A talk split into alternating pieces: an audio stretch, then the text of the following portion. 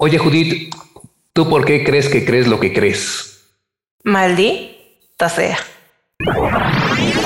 Hola, Radio Vaquitos. Bienvenidos a Radio Vac, un programa de sabiduría práctica donde te damos consejos como se los daríamos a un amigo. Este programa busca crear conciencia en un mundo donde nos estamos olvidando de pensar y reflexionar conducido por Judith y Draco, expertos en nada. Y este día hablaremos precisamente sobre esas preguntas esenciales que nos hacen cuestionarnos por qué creemos lo que creemos. Lo que creemos que creemos. Sí, y bueno, es, es importante, no solamente, sino también hay otras preguntas que se nos olvida hacernos y pues nos definen como personas, así que Tomando en cuenta que el programa pasado era sobre las preguntas prohibidas, ahora vamos a ir a las preguntas que sí se tienen que hacer. Y bueno, antes de eso queremos agradecer el amable patrocinio de Binary Concept, una empresa de diseño gráfico, producción multimedia y diseño web que nos apoya para que este programa pueda llegar hasta ustedes. Así que sin más preámbulos, vamos de lleno con el tema, Judith. ¿Qué me cuentas de eso?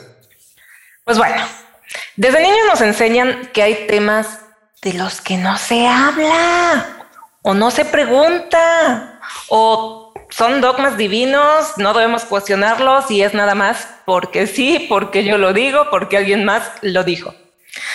Así que sin darnos cuenta, pues vamos por la vida con creencias de otras personas y muchas veces sin siquiera poder cuestionarlas.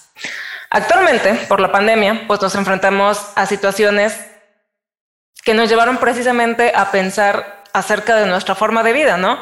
y reflexionar de, bueno, pues cómo fue que llegamos a este punto a nivel global, a nivel personal, a nivel familiar. Y pues nos sirvió como para replantearnos o ver el futuro con una nueva mentalidad.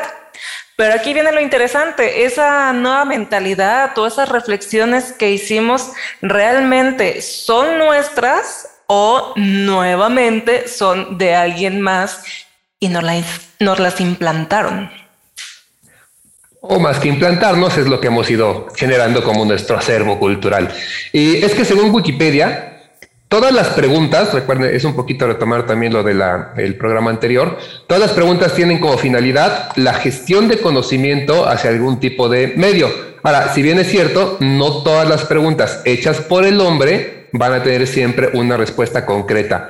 En ciertos casos, la pregunta se vuelve una iniciativa por saber esa, desarrollar, a innovar o a descubrir. Es como eh, un arranque. Los niños lo hacen mucho, preguntan para de ahí ir hacia algo más. Entonces, eh, las preguntas, en este caso, nos van a ayudar a conocer y entender el, mundo, el entorno, todo lo que nos rodea. Pero, y aquí es lo más interesante esto, ¿Qué hay de el entendimiento y conocimiento propio? ¿Qué tanto sé de mí? ¿Qué tanto me he preguntado sobre mi misma persona? Y también de las personas que son importantes en mi vida. Claro, y miren, les vamos a traer un comercial que no nos lo pagan, pero es una forma de conocer precisamente sobre nosotros mismos y sobre las personas importantes en nuestra vida que queremos, cercanas, familia, amigos, quienes quieran. Y ya lo habíamos mencionado en algún programa de los primeritos, que es el cuestionario de Proust.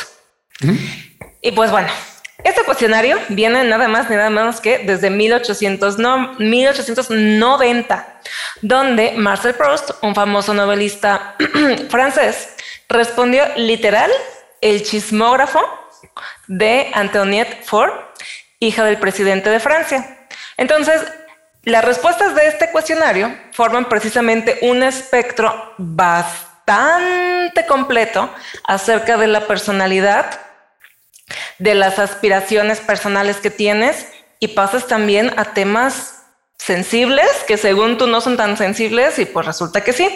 Originalmente eran 10 preguntas, pero se añadieron 20 más. A continuación les presentaremos un ejemplo con cinco de las que consideramos más interesantes. En las notas vamos a dejar ahí la liga donde lo pueden encontrar completo. Ya existe el juego tal cual en cartitas, que también lo pueden comprar. Entonces, nuestra sugerencia es jueguenlo. Pero bueno, ahí vienen las cinco preguntas. La primera, ¿cuál es el principal rasgo de tu carácter? Dos, ¿qué esperas de tus amigos? Tres, ¿cuál es tu principal defecto? Cuatro, ¿cuál es tu ideal de felicidad? Cinco, ¿cuál sería tu mayor desgracia? Y en serio que es una joya este cuestionario. Lo he jugado como dos o tres veces y les puedo decir que en un lapso de dos años las respuestas cambian, al menos por lo que yo viví.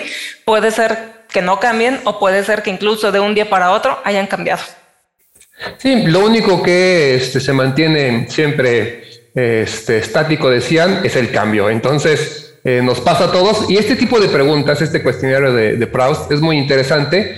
Las generaciones más jóvenes no ubican lo que es un chismógrafo seguramente, pero eh, en la escuela, antes de Internet, eh, lo que se hacía es que había muchas, sobre todo eran, eran chicas quienes lo hacían, compraron una libreta de 100 hojas y en 100 hojas ponían una pregunta en la parte superior, en 30, 20 hojas, que era algo parecido a esto. Y entonces se le pasaba a algún compañero y él respondía. Era una forma de conocer también a pues, nuestros compañeros, pero también era una forma de conocernos a nosotros mismos, que esto es muy importante y es la parte central de este programa. Estas preguntas que decimos que son preguntas importantes que se tienen que hacer, la intención es que nos permitan conocernos, conocer nuestro entorno, entender quiénes somos, ahora sí, de dónde venimos y no, no por la sangre que traemos, no por el país en el que nacemos, sino por cómo nos hemos ido conformando a través del tiempo. Porque algo que sucede, y nos pasa a todos, desgraciadamente, es que hay un montón de preguntas muy importantes para las que deberíamos tener respuesta y no tenemos.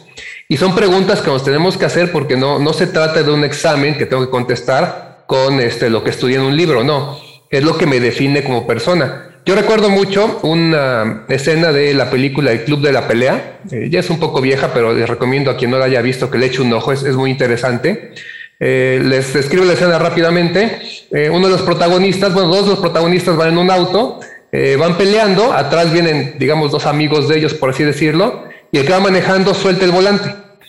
Y entonces el auto sigue acelerando y empieza a moverse en, la, en el camino este, y en cualquier momento pueden chocar. El otro se, asusta, no dice que tome el volante. Y el que va manejando voltea a ver a los dos de atrás y les pregunta así tal cual, ¿qué desearías hacer antes de morir? Y si vas a morir ahora, ¿cómo te sentirías respecto a tu vida? Y las dos personas que vienen atrás contestan de inmediato, es decir, sí saben lo que quieren este, hacer antes de morir. Mientras que el que va de copiloto, que está todo espantado, eh, vale la pregunta, dice que eso no importa, que el volante, etcétera. Pero esa escena tan eh, impactante, es una película finalmente, nos demuestra que muchas veces yo creo tomamos malas decisiones porque no pensamos de antemano qué haríamos. Y con esto, ahorita vamos a entrar lleno, pero piensen, o sea, ¿qué haría, qué, haría yo si eh, tuviera un hijo que es gay? Mucha gente, por ejemplo, se espanta, se horroriza con eso, pero es que ni siquiera lo han pensado. Porque aparte, ¿y si lo tienes, qué? No puedes cambiar el universo.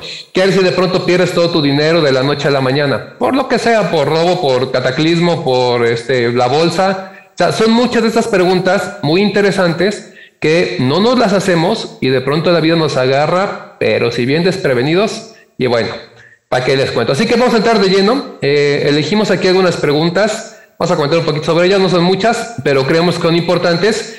Les sugerimos tener por ahí un, un cuadernito que les vayan apuntando y que la respondan. Ya al cerrar les comentaremos cómo conviene responderlas, pero bueno, no está de más.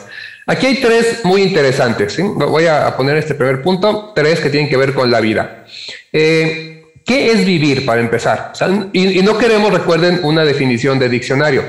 Para ti, ¿qué es vivir? No te preocupes si los demás te dicen, no, eso no es vivir, no importa, es tu punto de vista, tu definición, lo que tú consideras que es vivir. ¿sí?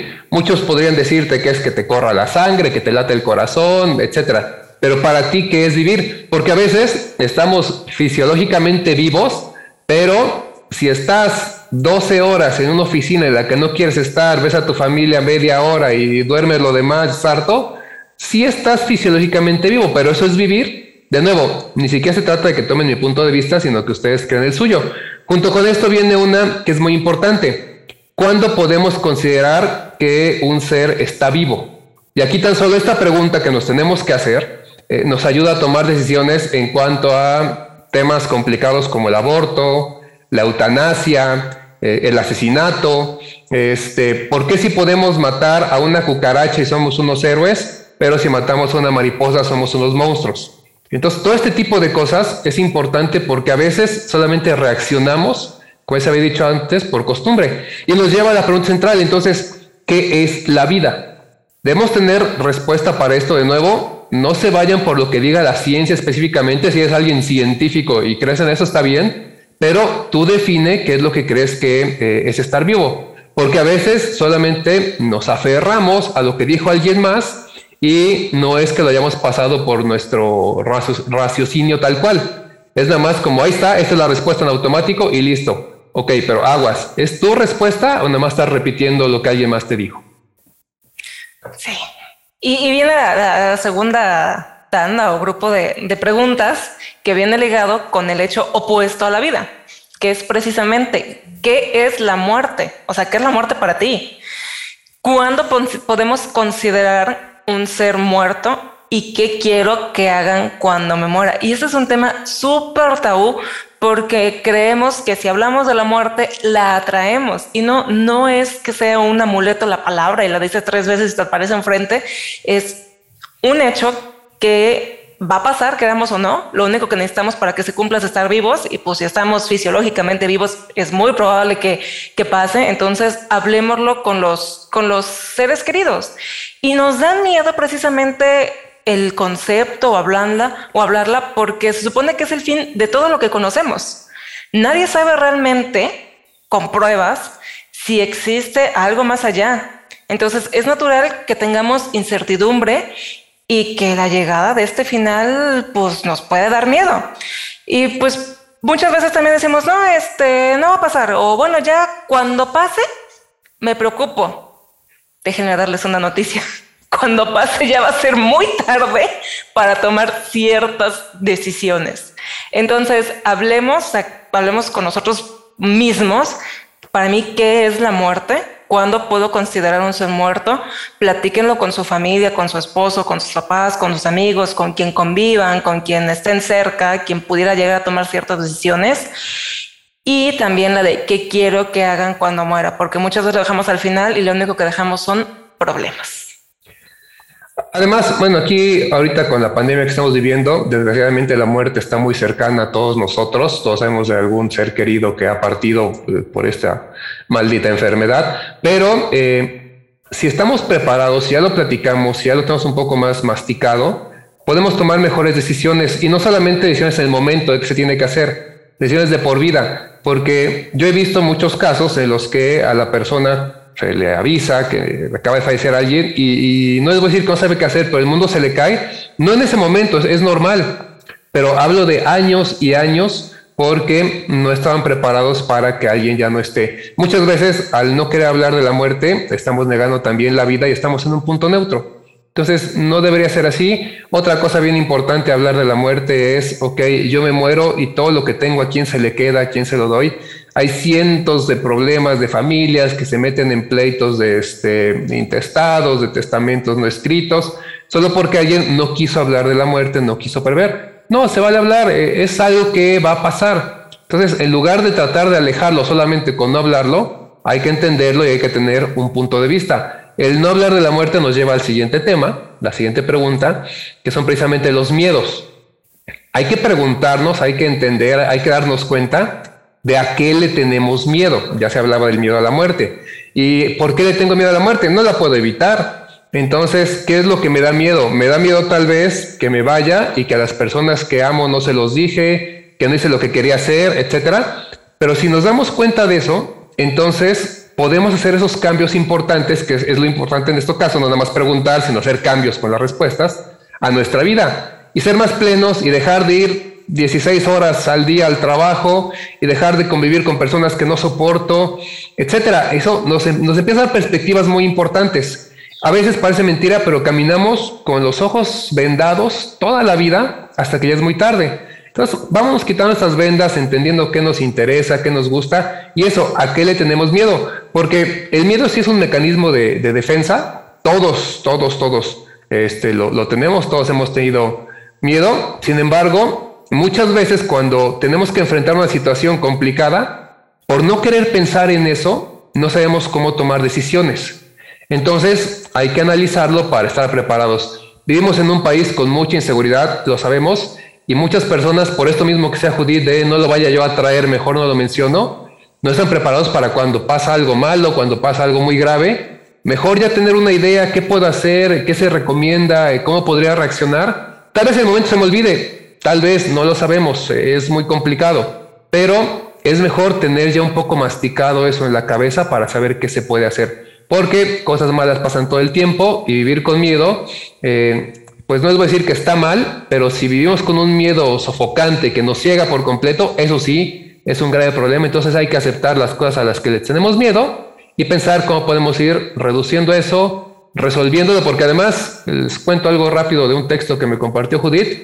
El miedo existe en todos los niveles. ¿eh? Muchas veces piensa así, las personas ricas no tienen miedo, las personas primermundistas no tienen miedo, las personas que pueden dejar su casa abierta porque nunca los van a robar no tienen miedo. No, todos tenemos miedo. Lo que cambia extrañamente según cada escalafón social, político, geográfico, es miedo a qué. Las personas con menos recursos tienen miedo a no tener que comer el siguiente día. Las personas de clase media tienen miedo a que les pueda pasar algo malo, asaltos, secuestros, este, también pérdida del trabajo. Las personas que tienen una libertad económica, social, política muy amplia, también tienen miedo a que tal vez un desastre natural los deje sin casa, a que este, la sociedad los vea de alguna manera extraña. Entonces, siempre miedos. Es normal, nos ayuda a mantenernos vivos y bien, pero hay que enfrentarnos a ellos y hay que saber trabajarlos. Recuerden, valiente no es quien no tiene miedo, valiente es aquel que enfrenta sus miedos. Sí, hay que ponerle cara a esos miedos. Pues bueno, el siguiente punto. ¿Qué es lo que en realidad importa en esta vida? ¿Hacia dónde voy? Y estas preguntas nos van a hacer valorar cuáles son las repercusiones de cada una de nuestras acciones y las consecuencias a largo plazo de nuestra forma de vivir. Porque muchas veces vamos por la vida enfrentando las cosas conforme nos van llegando, no tenemos un plan, no sabemos qué es lo que queremos y vamos actuando así. Y también es bien válido decir, ¿sabes qué? No sé qué quiero, pues ok, adelante. Pero entonces el día de mañana la vida te pone ahí una prueba muy grande, no se vale, así como decimos tú y yo, sin Yolanda Mari Carmen, porque pues si no actuaste antes, no esperes poder resolver la situación, ¿no?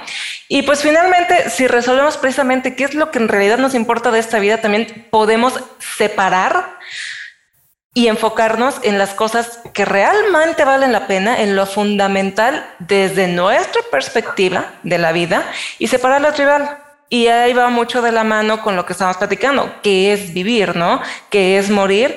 Y en serio, conforme empezamos a resolver ese tipo de preguntas, nos damos cuenta de muchas cosas como quiénes son nuestros amigos, qué es lo que queremos hacer, a qué nos queremos dedicar, en pocas palabras, en qué queremos invertir nuestro tiempo, nuestro esfuerzo y nuestros recursos. Y a más temprana edad se hagan esas preguntas y las respondan, mejor, ¿eh? no tienen que esperar 60 años, puede ser platicarlo desde que alguien está chico, el hijo, los niños, etcétera, para que vayan formando su criterio. Es importante eso, si no, de veras, nos convertimos en eh, autómatas y se complica, que nos lleva a la, a la quinta pregunta que últimamente aquí entre nosotros y los amigos se ha vuelto un poco de broma por el señor Diego Rosarín, que por ahí decíamos, tengo miedo de encontrarme a Diego Rosarín y que me pregunta por qué creo lo que creo y no saber. Y, y, es simpático, él hizo muy famosa esta pregunta, no es que él sea el único que la haya hecho, ya desde antes se ha hecho mucho esta pregunta, pero la verdad es que a veces no nos detenemos a cuestionarnos por qué creo lo que creo y si la quieren más dracónica, ¿por qué creo que creo lo que creo? Entonces, todo esto sí, ¿no? Se vuelve así como un caos, pero eh, tampoco es malo el darnos cuenta que algunas cosas que creemos o que hacemos o que nos definen vienen de cosas que nosotros no pensamos. Lo que es malo es estar eh, tomando una forma de ser sin darnos cuenta que solamente repetimos patrones. Está comprobadísimo, pregúntale a cualquier este, psicólogo, que los hijos tienden a repetir conductas de sus padres. Y dije claramente repetir, porque no pasan por ese, ese proceso mental de entenderlo. Entonces, el hijo que ve que este, el esposo le pega a la mamá, probablemente también será golpeador porque es lo que vio, es normal y no se detuvo a pensar si estaba bien, si estaba mal, qué es lo que valía la pena, por qué se debía hacer o no se debía hacer.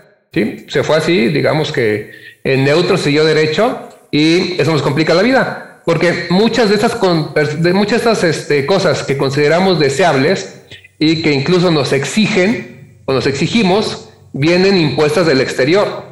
Piénsalo tan solo, o sea, ¿por qué profesas la religión que profesas? ¿O por qué no la profesas?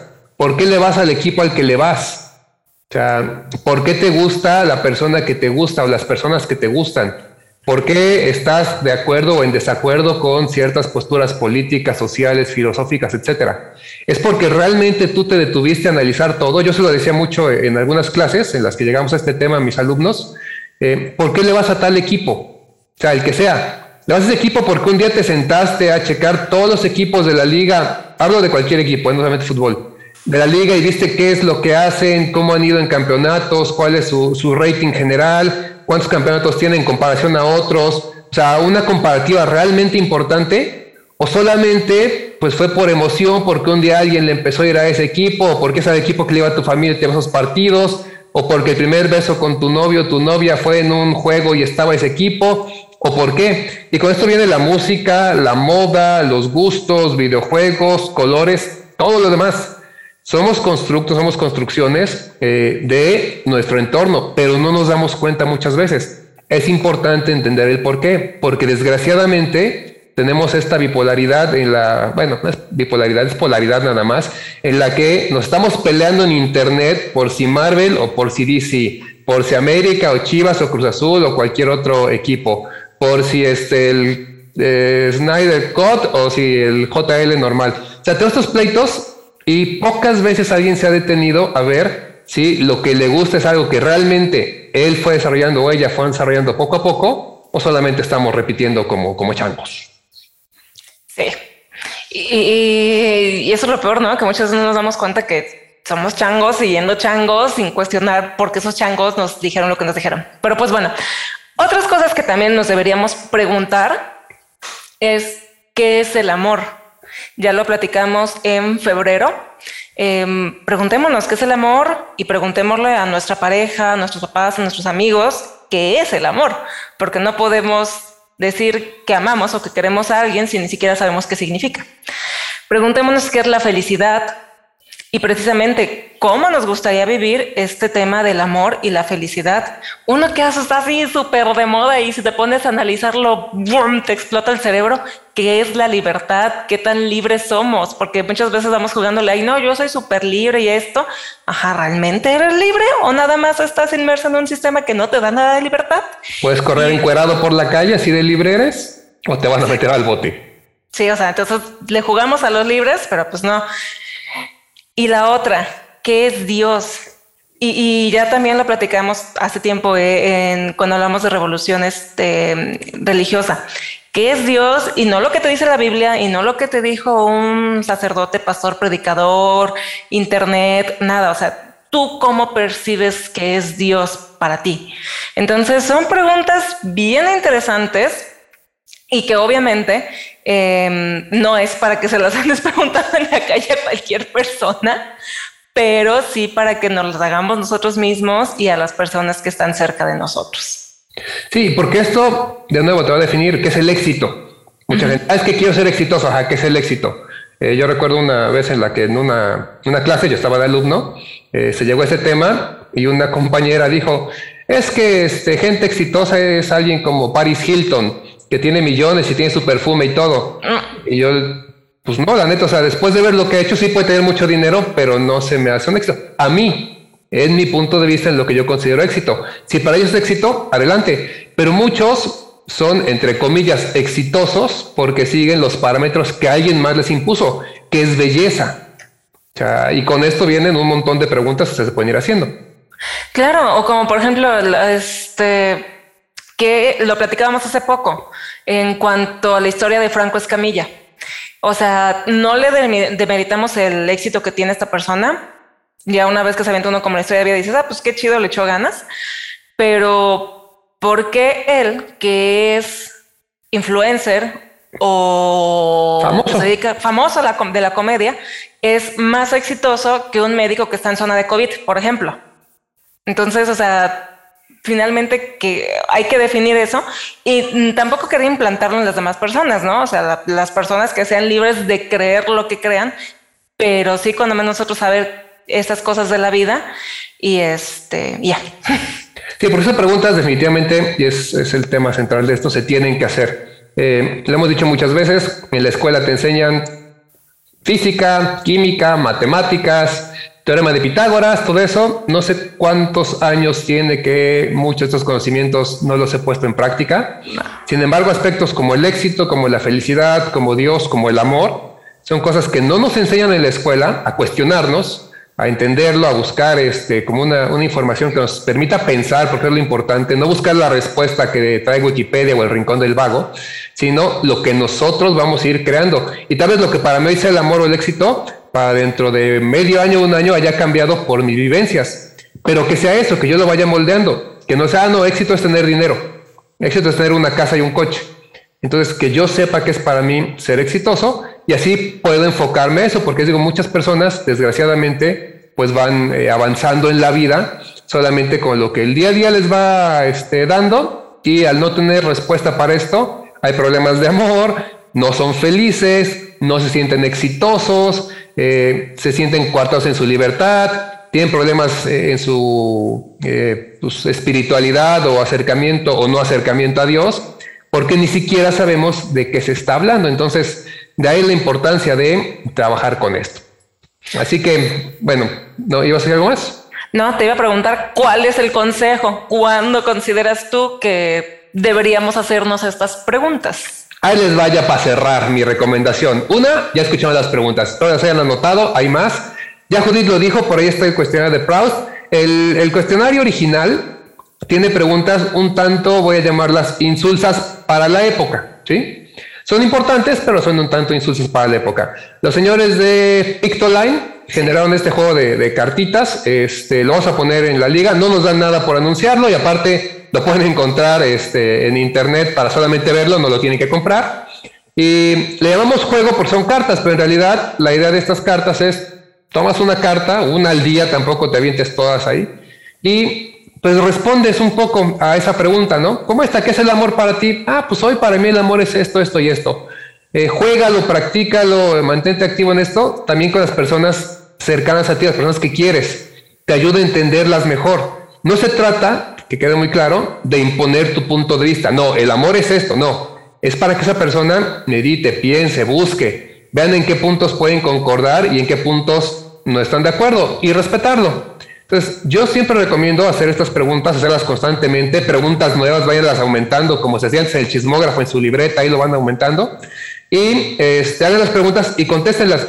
Yo les recomiendo que la hagan por lo menos cada vez que cumplen o van a cumplir años. Es un año completo, regálense ustedes el poder tener ese conocimiento propio. Y de nuevo, tal vez lo que para mí era este, el dolor hace un año, hoy ya cambió. Tal vez para mí lo que era la libertad hace un año hoy ya cambió, tan solo ahorita con este, la pandemia y estar todos en casa, pues cómo han cambiado muchas relaciones y eso me ayuda a redefinirme. Sin embargo, a veces no nos damos cuenta y les digo, seguimos navegando por ahí este, en el mar de la vida, como nos lleva el viento y desgraciadamente así muchas veces no se llega a buen puerto. Entonces, Hagan sus preguntas cada año, respóndanlas, mantengan sus respuestas y vayan revisando las anteriores cada año. Les va a ayudar mucho a crecer. Se los aseguro. Sí, avalado por Radio Back. Y pues bueno, por mi parte cierro con una frase que no es mía, es de Mario Benedetti, pero creemos que viene muy bien al tema.